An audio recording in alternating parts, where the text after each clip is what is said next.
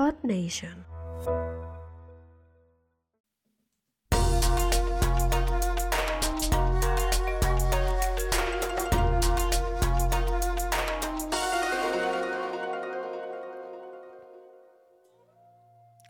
Ninja, ¿qué tal? ¿Cómo estás?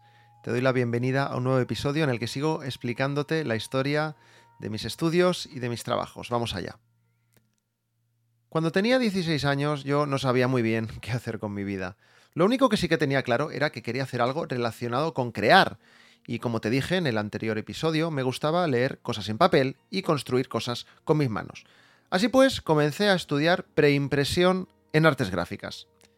Por si te suena chino, te diré que preimpresión en artes gráficas es todo el proceso relacionado con lo que se hace antes de enviar algo a imprenta, ¿vale?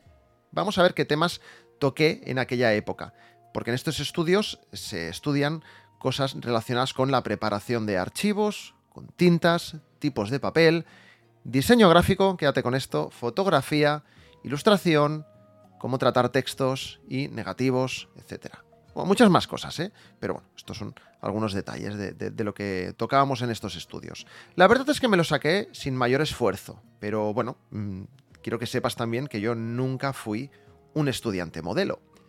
No por no ser inteligente, sino porque cuando una asignatura me gustaba, lo daba todo y dejaba aposta a otras asignaturas en segundo plano. No me preguntes por qué, yo soy así, siempre he sido así. Prefería sacar un 10 en algunas asignaturas y un 5 en otras, o incluso suspender algunas, que sacar un 7 en todas. Prefería ser muy bueno en algo que quedarme en la media con todo. Me gustaba especializarme. Y de todo eso, algo me llamó más la atención que el resto, que es, bueno, pues como te he dejado entrever, el diseño gráfico.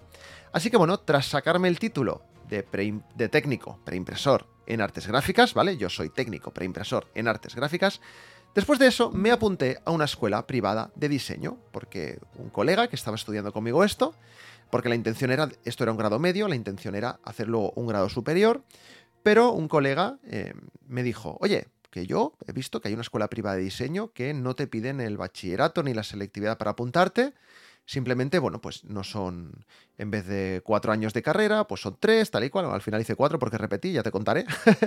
Pero total, que nos apuntamos a una escuela privada de diseño. Por cierto, durante mis estudios nunca dejé de trabajar y nunca lo he hecho, excepto en alguna ocasión que te contaré más adelante. El tema es que, bueno, mientras me sacaba el título de técnico preimpresor en artes gráficas, estuve trabajando de prácticas, eso sí, en una copistería, haciendo fotocopias, atendiendo a clientes y sacando a pasear al perro del jefe, eso también. Así que, bueno, esta lección que aprendí en esta época, y es que, bueno, pues aprendí sobre un oficio, ya te digo que comencé a trabajar, fue mi primer trabajo, y desarrollé habilidades que sigo utilizando a día de hoy, relacionadas, bueno, pues con todas estas cosas que te he explicado que estudié. En el próximo episodio te contaré cómo comencé y dónde a estudiar diseño gráfico y la hostia enorme que me pegué y lo que hizo que me pusiera las pilas con los estudios, bueno, y con la vida también. Y ya está, hasta aquí. Episodios cortitos como te dije. Muchas gracias por escucharme y nos vemos en el dojo. Adiós.